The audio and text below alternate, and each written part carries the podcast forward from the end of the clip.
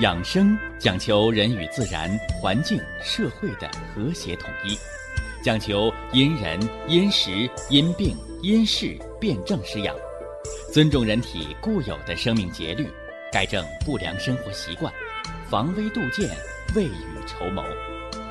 让我们一起学习、感受、实践养生的大智慧，用智慧去把握健康，用身体去感悟健康，用心灵去感受健康的幸福和快乐。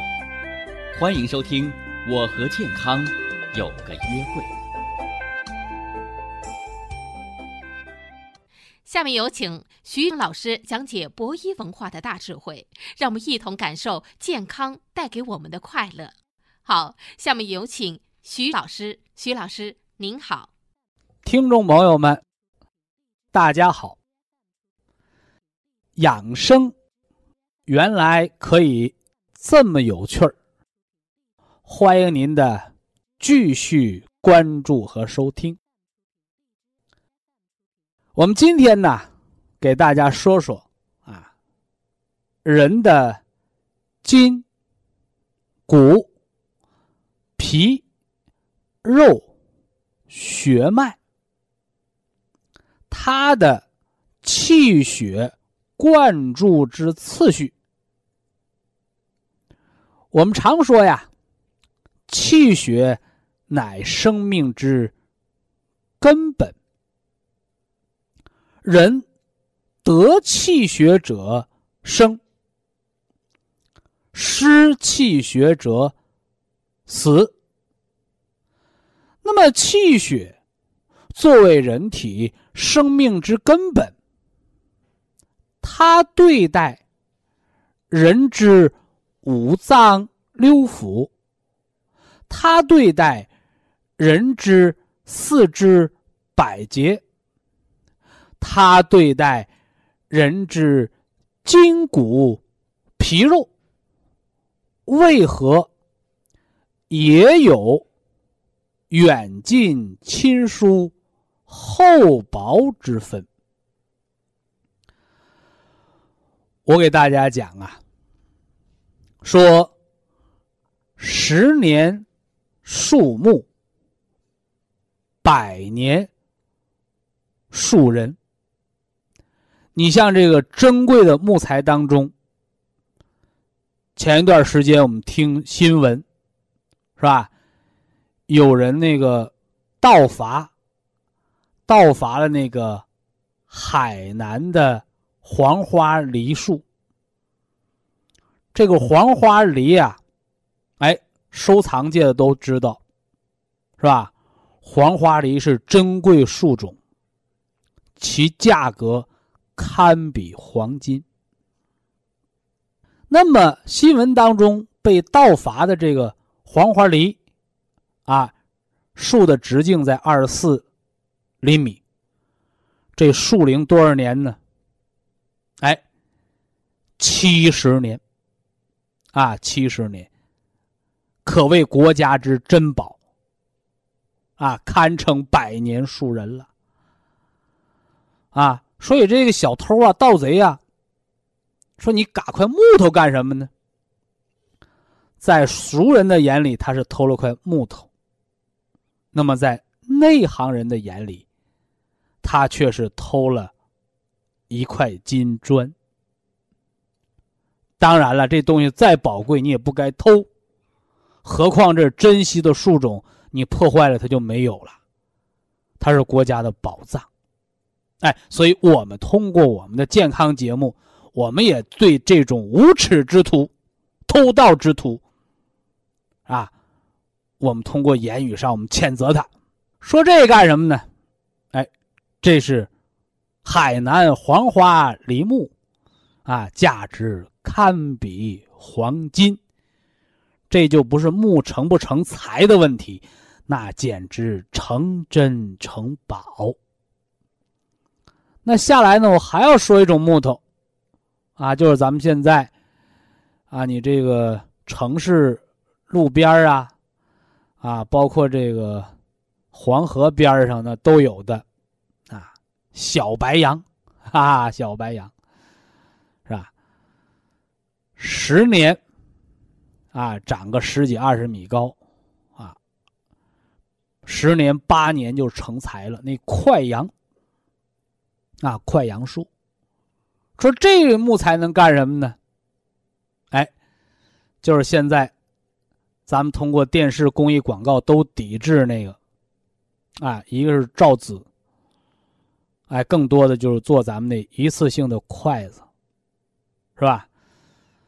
现在国家呀，食品安全法要求，啊，说那饭店餐桌上的筷子都要消毒，是吧？都要消毒，所以是很干净、很卫生的。但是偏偏有那么一伙人，啊，假干净。什么叫假干净啊？啊，别人用过了我不用，是吧？给我来个一次性筷子，哎，就是那小白杨树做成的一次性筷子，哎，就是因为这个，啊，咱还别说一年，啊，说全国人民就这方便筷子，一年就，就一天，别说一年啊，一天就吃掉了一片森林，哎，这是快杨，好在你吃掉一片森林，啊，因为杨树长得快，那边又长出一片森林来。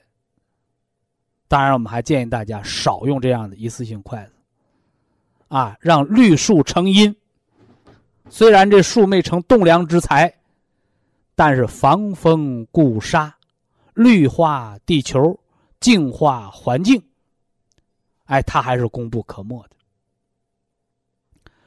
说说了这个十年树木，百年树人，对比了做一次性筷子的快杨树。和这个什么呢？哎，这个这个百年的黄花梨木，价值千金。说这个对比的目的是什么呢？哎，就是告诉大家，我们人的身体的筋骨皮肉，它就和那个树木对比是一样的。啊，你说我不小心把手划破了，是吧？哎呦，马上用水用嘴嘬一嘬。啊，口腔当中的唾液，唾液淀粉酶，你看，说到这儿，我们要说说这家长啊，小孩儿啊，能玩能跳的啊，生活当中出点小伤不可避免啊。有的家长，哎呀，那多脏啊，是吧？啊，赶紧清水洗净了，用个创可贴吧。啊，这都是假文明，是吧？你创可贴里边有止血成分吗？啊，你顶多就是个简单的，啊，清洗包扎罢了。那反而呢，往往被认为一些没文化的家长，哎，你这手划破了，快快快，赶紧自己搁嘴嘬一嘬。还说那多脏啊，你怎么搁嘴嘬呀？你看，没文化。《黄帝内经》当中还有一句话叫“恬淡虚无”，啊，恬淡虚无，它都是一个意思。叫自我修复，啊，后来科学家写了文章，大家明白了哦，为什么伤口舔一舔好得快啊？啊，因为唾液当中有溶菌酶，唾液淀粉酶，不但杀菌，又能止血消炎。你说我们身体自身就带着抗生素，你不用，啊，你不用，你偏得用那些外源性的抗生素。乱打针、乱吃药，最后菌群失调。所以有文化没文化，生活细节见分晓。啊，这是皮肤的愈合速度多快呀！啊，你说我这个不光皮弄破了，里边肉都坏了，把肉都割了啊！你看这长得就慢了，怎么也得长个半个月、一个月的，是不是啊？哎，你说呀，这孩子啊，太淘气。骨头弄伤了，哎呦，那你可得小心，伤筋动骨一百天，啊，伤筋动骨一百天。所以啊，就这么个简单的对比，啊，就这么个简单的对比，皮肤受损、肌肉划伤和骨头受到伤害，它的愈合期是。完全不一样的，啊，有长有短。那么同样的道理，它也标志着区别了人体筋骨皮肉血脉它的生长周期是不一样的，它的密固程度是不一样的。啊，这个大家注意啊，生长周期越长，换而言之来讲，你这东西长得越慢，它就越为密固，啊，越为密固，致密坚固，啊，致密坚固，是吧？就像现在，啊，年轻的姑娘们。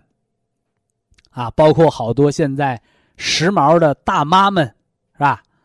都很喜欢那手指头上那亮晶晶的东西，啊，名曰钻石，哈哈，名曰钻石。而它的理化成分，啊，就和咱们孩子练字写字那个铅笔铅，都是一个成分，叫石墨。从原子来讲叫碳原子，但是你铅笔铅那个碳原子它怎么排列的？你一写字，它能划到纸上留下痕迹。你拿你手上那个砖石，你划玻璃，坚硬的玻璃可以被它划开，是吧？说钻石其实并不远离我们生活，咱们家家都有玻璃，割玻璃那个玻璃刀子上面用的都是钻石。现在这人工钻石的硬度、人工钻石的光泽度，都已经达到了近乎于天然的水平。你说科技是不是生产力？是不是啊？原来那天然的钻石，好家伙，一颗几万块，是吧？你搁上高科技这么一造，啊，几十块，啊，几百块。同样的品质，是吧？这就叫科学技术。那么，给大家举这个例子，就是来说明，人体越密固的组织，它的含金量越足，它的气血的浓缩度越高。但是不是就一直高到头？没法说呢。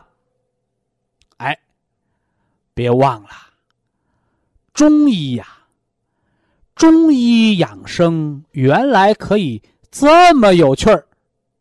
我们研究了这么多年的中医，难道中国的大夫都叫中医吗？非也。懂得中庸之道的医学文化。他才是真正的中医，所以中者中庸也。何为中庸啊？阴阳平衡。再往深了点说，五行平衡。哎，五行平衡。那么中庸的阴阳平衡当中，就有一个阳极则阴生，阴极则阳生。哎，就是那个阴阳鱼，啊，八卦里边那阴阳鱼，一个道理，是吧？天黑到半夜子时了，一阳生；午时晌午太阳正中了，一阴生。这就是阴极则阳生，阳极则阴生的道理。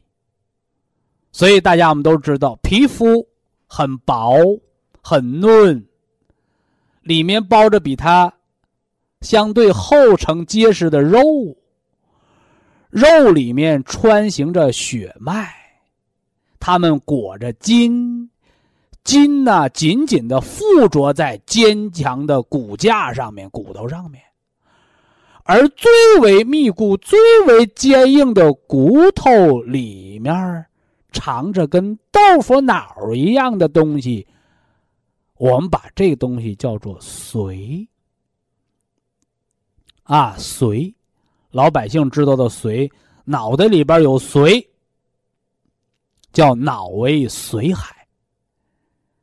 到老了，牙掉了，脚后跟长骨刺了，你那脑子里边那脑髓它也空了，叫脑萎缩、老年痴呆症。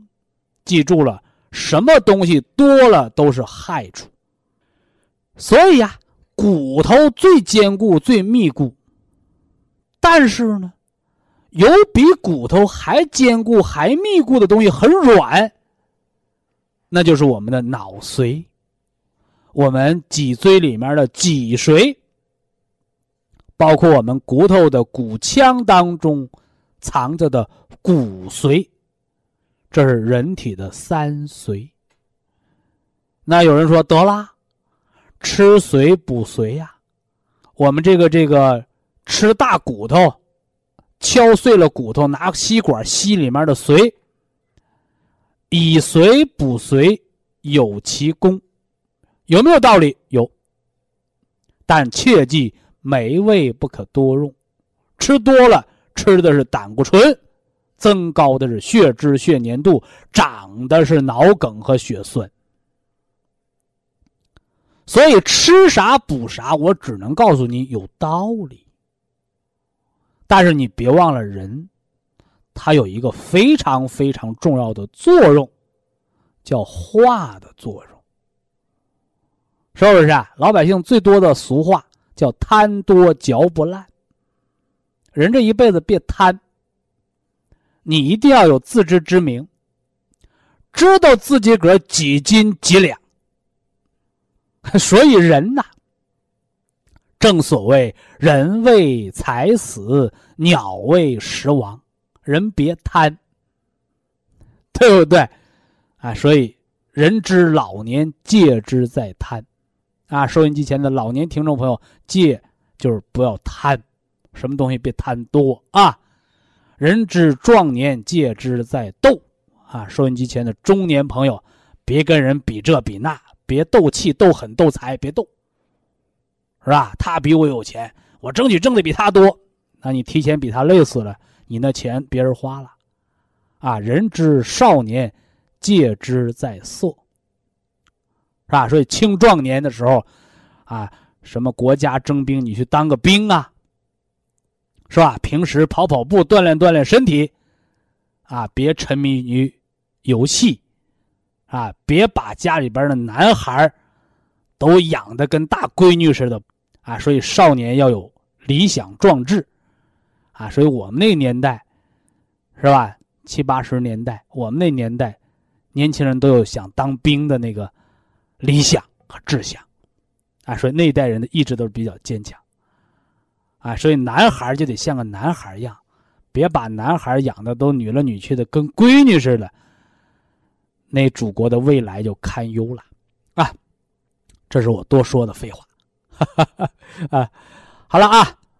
今天给大家说的筋骨皮肉血脉脑髓，人最密固的身体的组织结构就是这骨头，比骨头还要密固的，不是它的形态，而是它的物质浓缩，就是里边的骨髓。所以人之老年补骨养髓，啊，我一说补骨，吃钙片吧，啊。这和刚才那个补髓喝骨髓油一个道理啊，哎，不要被表面现象迷惑，那有什么奥妙吗？《黄帝内经》告诉大家：肾主骨生髓，啊，肾主骨生髓，骨和髓是人体最密固的、最最精华的物质，但是你不要认为。你吃了火锅里边烫熟的猪脑，你大把大把的把钙片吃到肚子里，它就长了你的骨头，它就长了你的脑髓，不对。打铁还需自身硬，是不是啊？打铁还需自身硬。天下只有名徒，没有名师，是不是啊？啥意思？再好再好的那个老师。也有教出来啥也不是的学生。回过头来，成了才的学生，有可能也没遇着什么好老师，但是你是那块料，是金子它就发光，是个砖头，你磨它一百年，你也磨不成锃亮散光的铜镜。所以西方哲学把这个叫什么？叫物质是第一性的。那我们把它运用到中医的养生当中，告诉大家，元气是你自己个儿的，五脏六腑的本能才是你生命的本能。所以吃什么重不重要？很重要，人不吃得饿死。但是你过分的强调吃什么，而不去强调。你的脏腑本来的固有的天然的功能，那个就叫舍本逐末。就像有人问我，啊，骨折了，粉碎性骨折，啊，都做了骨的移植了，骨头也长不上，是不是啊？我们说，不是说你缺骨头给你吃钙片、吃骨髓油了，把骨头都给你钉上了。你那骨头都长不上，你为什么长不上？因为你那肾精没造出来新的骨头来。所以人呐，人的天然创造能力是了不得的，也就是我们说脏腑之本能不要埋没。所以这也是我在养生知识当中给大家讲过几句名言，啊？人生百病。根，根在五脏，啊，根在五脏。人的脏腑功能很了不得。回过头来呢，元气十足，五脏六腑全自动。所以老年骨病，是吧？外伤骨头愈合，你不要老在骨头上做文章，一定要注重肾精和元气，肾精。它的足不足，要看你的尿频不频，你有没有虚汗，你的牙齿是否密固。所以补肾的方法很多，补到晚上不起夜不尿床，补到牙齿坚固耳朵不聋，补肾精，补到一张嘴唾液满口津液。自来，这就说明你肾精密固了。而至于元气呢，啊，吃饭、睡觉、走路，愉快的心情，让元气如泉水般泉涌。反过来，遍访天下名医，吃了各种丹药，回过头来觉不能睡，饭不能吃，路走不了。天天忧心忡忡，元气必然干涸。哎，这是养生的方向，这也是自然调养、中医保健的精髓啊！金玉良言，希望大家能往心里去啊。以下是广告时间。博一堂温馨提示：保健品只能起到保健作用。辅助调养，保健品不能代替药物，药物不能当做保健品长期误服。人的五体和五脏的气血关联，我给大家讲了。人有五脏六腑。掌管着人体的筋、骨、皮、肉、血脉，有经络内外连通、上下交流，四肢百节融会贯通。那么气血。作为人生命的基础，血，它是生命的物质的存在形式，而气呢？气它是生命的功能之所在。换而言之来讲，血就是我们这个能看得见、能摸得着的人，我们也把它叫肉身。而气儿呢，有气儿的人叫活人。那没了气儿的人，没了功能的人呢？哎，他就是往生、往生的人。所以活人呢，必须气血充足，哎，必须是阴平阳密、阴阳和合的。那么气血呀，作为人体生命的根本和基础，它对。五脏六腑的灌注，它对四肢百节、筋骨皮肉的儒雅，也是有着贵贱之分、厚薄之别的。我常给大家讲，我们的脾胃，脾胃是人的后天之本。是吧？五谷之海，气血生化的源泉。那么五谷杂粮啊，食物在我们的胃肠当中腐熟，啊，清气上升，浊气下降，是吧？那好的那细粮啊，都紧着五脏六腑。紧着我们这脑袋瓜儿，紧着它吃了，而那浊的，啊，比较浑浊的、厚重的呢，啊，都去长我们的肌肉，长我们的胳膊腿儿，给我们生命以力量，啊，他去干体力活，去干粗活了。哎，这是升清降浊的简单的概念。另外，人体还有一个大的循环，啊，我们中医把它叫做左肝右肺，左青龙，肝血生；右白虎，肺气降。这是左升右降的一个循环的概念。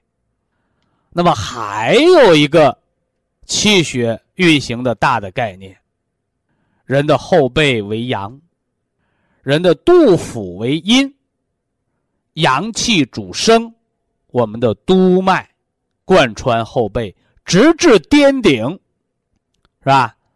呃，任脉呢？任脉主收敛，啊，主降的功能，啊，主降的功能。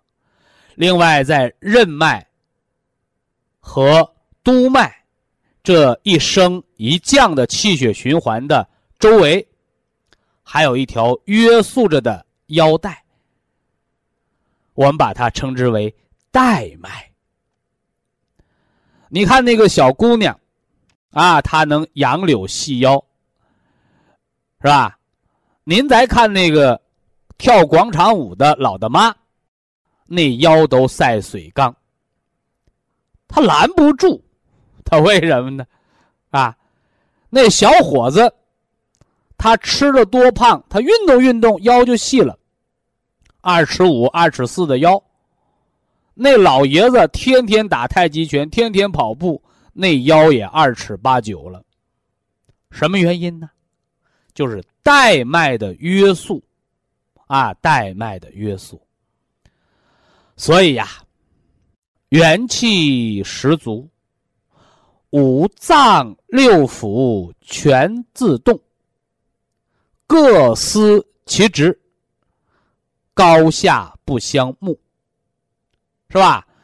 哎，在头顶上的脑袋瓜，你也别瞧不起在底下的脚巴丫。天天走路这脚巴丫，你也不用羡慕高高在上的脑袋瓜。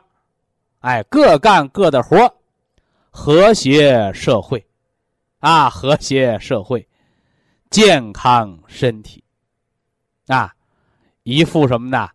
哎，非常和谐完美的景象。那么如此和谐完美，我们为什么还要讲气血对五脏、对五体的啊厚薄之分呢？哎，这就是让大家知道生命结构不同，进而功能，进而。他调养的、养护的时节、原则、方向、方法，也都是不一样的。祖国中医把这个不一样叫辨证施治。我们这个健康栏目把这个调养保健的不一样，我把它叫做辩证施养。今天呢，我就说说这个人体最密固的组织——我们的骨头啊，我们的骨头，骨头的坚固的养生之法。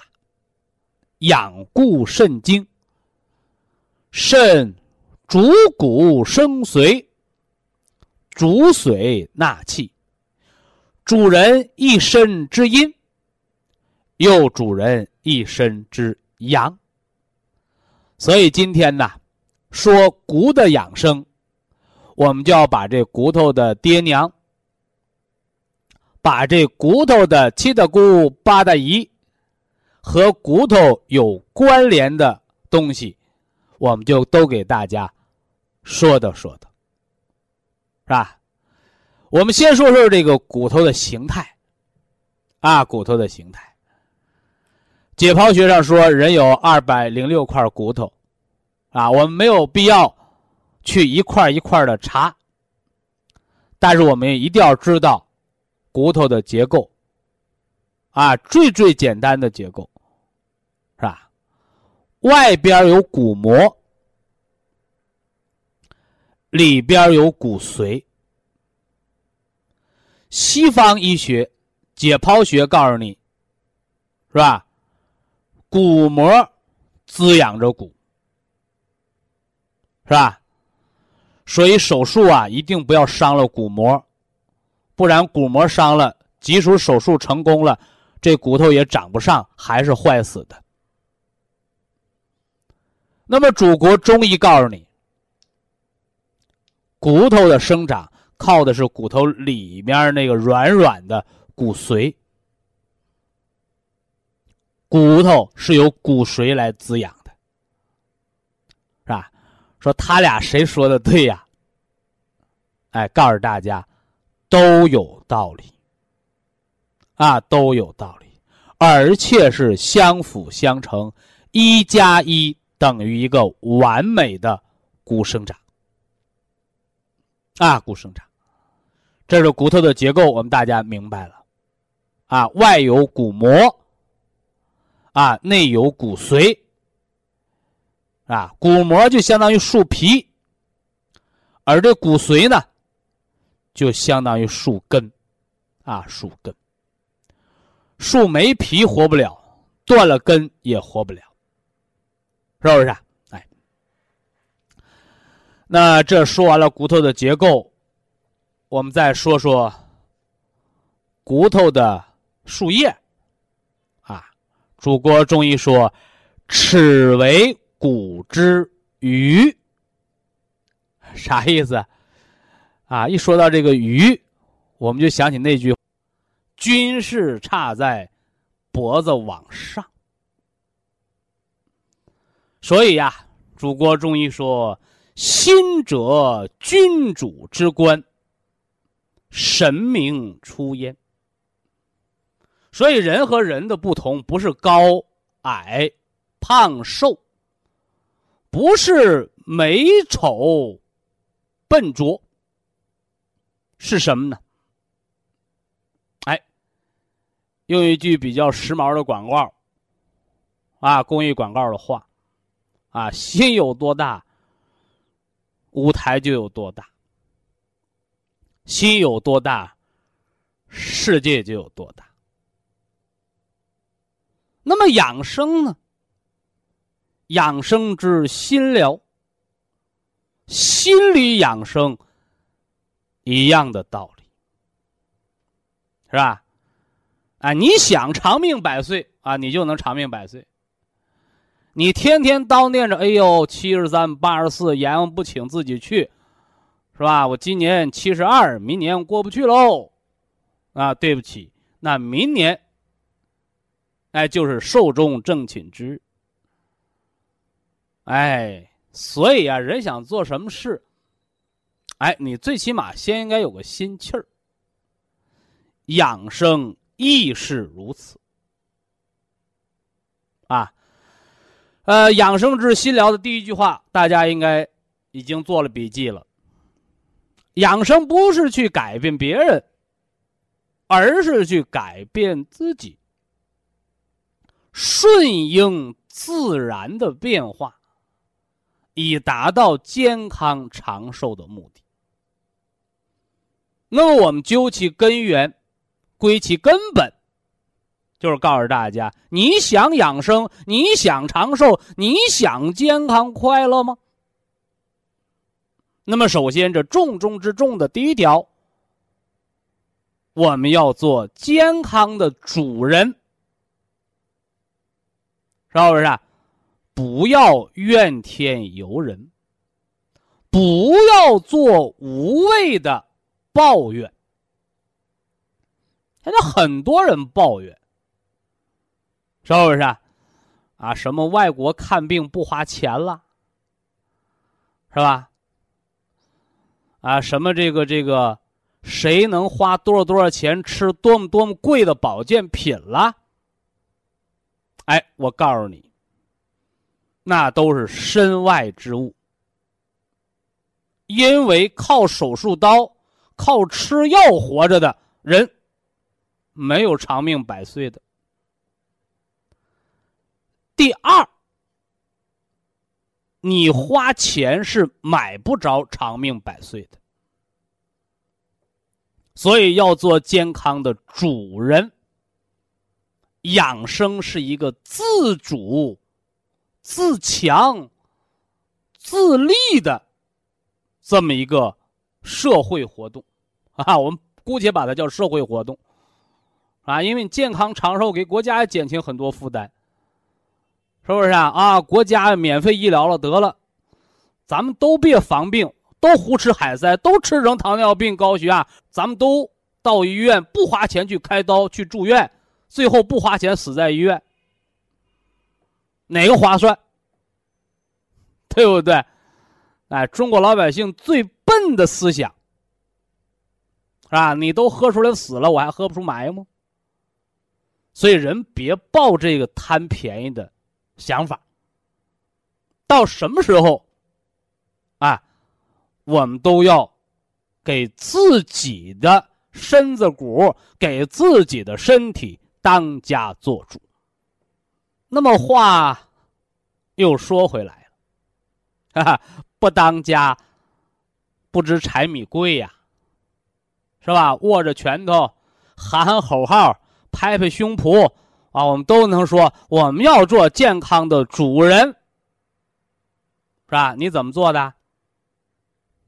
是吧？你早上几点起床啊？你说不行，我今天得多睡个懒觉。太阳晒屁股了，我还没起呢。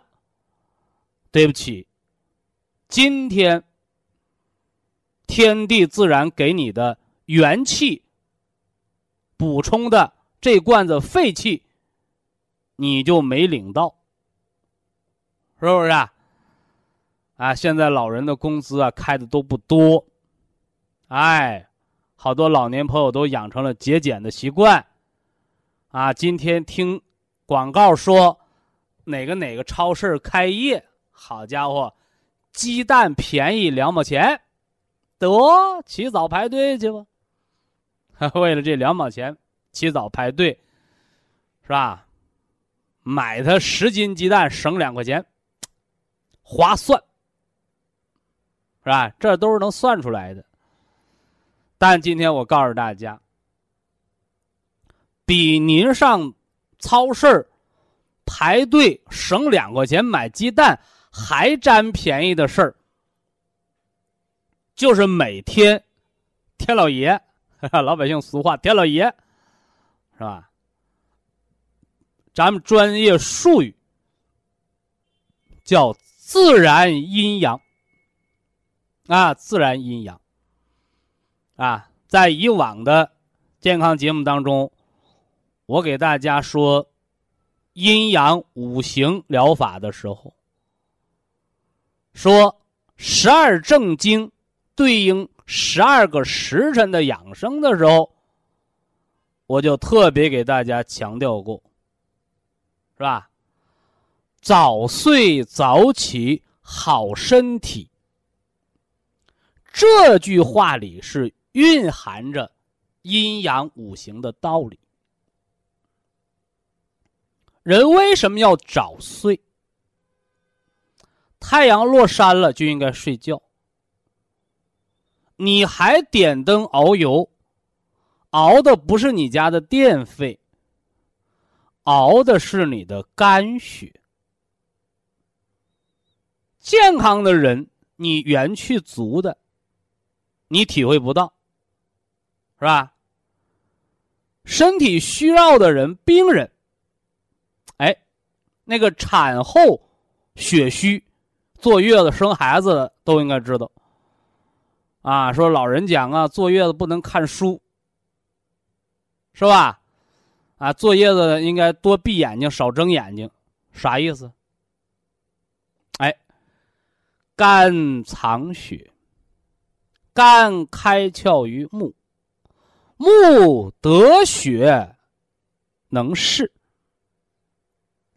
你的眼睛想看东西，想读书看报，它就好比你家手电筒得有电池一样。那眼睛这灯泡烧的就是肝血，是吧？你晚上天黑了，人躺下了，人卧则血气归肝，是不是？哎，那气血回肝脏了，我不让他回去，是不是？下班了不行回家啊，都跟我喝酒去。啊，喝的什么呢？五马长枪，喝的醉马天堂，喝的回家不是打老婆就是骂孩子。你说这是和谐社会吗？是不是啊？所以什么是和谐社会啊？和谐社会是下了班啊，都回家，老婆孩子热炕头，没有在外边喝大酒的，是吧？哎，那天黑了，鸟都归巢，何况人乎？你就不回家，你家庭就不和谐。同样啊，天黑了，人卧了，你偏把肝血调出来，用它来假装努力看书、读报、看电视、熬夜，你看看，把肝血就给消耗了。所以啊，老一辈人讲说，你坐月子看书，到老了眼睛提前瞎了，什么道理啊？不是眼睛有病，是耗伤了肝血，啊，耗伤了肝血。所以说，你看那贫血的人，啊，久病在身的，什么糖尿病、高血压的人，他眼睛都会提前老化。啊，提前得老花眼，提前得一些眼部疾病，是吧？所以好多眼科医生治不了的慢性的眼部疾病，你就应该找一找脏腑肝脏的原因。你没有这方面知识，你还老跟眼科医生过不去，说人水平不够，切不知。巧妇难为无米之炊的道理，这叫早睡养肝血。早起呢？早起养肺气。是不是？啊哎，我小的时候，老父亲就常说一句话，啊，要想富，早起床；要想穷，睡到日头红。是不是？你看这农农谚里头啊，农民呐，谚语里边蕴含着很多很多的哲理，是不是？我们都知道，是吧？三更灯火五更鸡，啊，正是男儿勤学时，是吧？说你那孩子想出人头地。你打小就得好好学习。那农民呢？你想丰收，是不是啊？哎，你想富裕，你就得汗珠子掉地栽八瓣勤劳才能致富。那懒汉，懒汉是娶不上媳妇儿的，是不是？啊？而且呀，勤劳是中华民族的美德。是吧？你看美德，你上升到国民教育层面了。哎，那么从健康的角度来讲，你早起，早到什么程度？太阳出来，人就起床。故而曰为：日出而作，日落而息，是吧？我给大家讲中国文字里边的养生知识的时候说过，动作是吧？动作不衰。哎，什么叫动？啊，动就是能走路，是吧？什么叫坐？啊，坐就是手灵便，能干活，是吧？那这里边的日出而作，就是早上太阳出来了，人就得起床了，该工作了。是吧？养的是我们的肺气，啊，肺气，而且还有一点好处，早晨早起床，他不感冒，啊，提高了肺的免疫力，他不感冒。早晨早起床，他脸上不长痤疮，嘿 嘿，什么意思？啊，他把肺火给除了。哎，早晨早起床。他还不得便秘，还 为什么呢？啊，肺与大肠相表里，啊，肺与大肠相表里，是吧？那么用北京时间，北京时间的春分和秋分的时候，它对应的十二个时辰，啊，你看我这儿讲的就比较严谨，啊，你不要一说。我说几点就是哪个时辰不对。非常感谢徐正邦老师的精彩讲解。下面有请打通热线的朋友。这位朋友您好。您好。哎，徐老师你好。哎。我是我是石家庄的。石家庄的听众。嗯，今年六十二岁。六十二。嗯，我是一二年八月份得的脑梗。因何而起呀？因何而起就是我这个，以前我血压低，这个血血脂也高，还也还有颈动脉斑块，还有这个上夜班。低，血流的就慢。啊，对。血脂高，血的粘度就高，垃圾就多。久而久之，粘到血管壁上，叫动脉粥样硬化斑块。对。久而久之，血管越来越窄，堵死了。对叫梗塞，对对，小血管堵死叫梗塞，大血管堵塞叫血栓。嗯，所以说你这病得的是顺理成章啊。对对对，是，我我还上夜班，生活习惯也不好，还上夜班，成天熬夜。那叫雪上加霜。嗯，这就身子骨好的人都能熬出病来，身子骨越弱的人，你还使劲玩命的熬，只能提前得病啊。嗯，我这个我用博益堂咱们的产品用了九个月了，喝保益堂喝了一年多了。嗯，就是经过这一段时间的调理吧，血压调上来了。你的血压正不正常，血脂正不正常，直接决定你中风后遗症能不能好。嗯，我血血压调到八十至九十，呃，一百三一至一百四十五。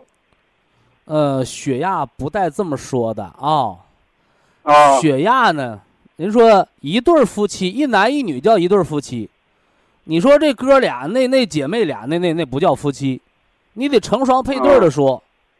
八十一百三，这是一对儿。哦。九十一百四，这也是一对儿。这俩血压，这两对儿血压都是正常的血压。尤其这九十一百四是恢复最好的血压。我我这个血压九十一百四十多的时候多。那个时候恢复的最好。啊，我说为什么呢？国际标准不是八十一百二吗？健康人是八十一百二三最好。病人呐，是不是笨鸟先飞呀？是不是瞎家巧更得多点找食吃，别饿死了。所以说你原来堵了，你现在得稍微高一点，才能保证把堵的那个血给你补回来。啊，哎，是这么回事儿啊。哦哦，对，我现在自己感觉好多了。你九十一百四的时候，你精力充沛。你八十一百三的时候呢，你就越显略显体力不足了，该啊。哎，对了，你说的很对，我现在就是精神感觉到好多了，就不过现在我还有几个问题困扰着我没解决。来说说看。就是我这个半边身子麻木，就是特别是手脚麻木，麻木厉害。左边还是右边？左边。那你左边是右侧脑梗啊？嗯，对对对，哎，正好是交叉嘛。左脑脑梗是右半身偏瘫，右脑脑梗是左半身半身不灵便啊。嗯，对对对对。哎，我这个左半左半大的身子发紧，嗯，发沉。对，就是左肩左肩膀和手特别憋胀的慌。啊，这个都能恢复。我现在我恳求这个徐老师给我给我一个系统的调理方案啊。拿你好使的那个手，你左半边不灵吗？你不用去锻炼左半边你拿右边的手，经常梳你右半侧头，右半边头太阳穴从前往后，一直梳到那个后脑风池穴。平时呢，两个手，一个手握拳，一个手手掌按到头顶百会，经常按揉百会穴。哦，你要明白啊，人得脑梗后的半身功能障碍，胳膊腿儿没有病，他有人是胳膊扎针、胳膊按摩，有的都按的伤了筋了，没用，是你脑神经它指挥不灵了。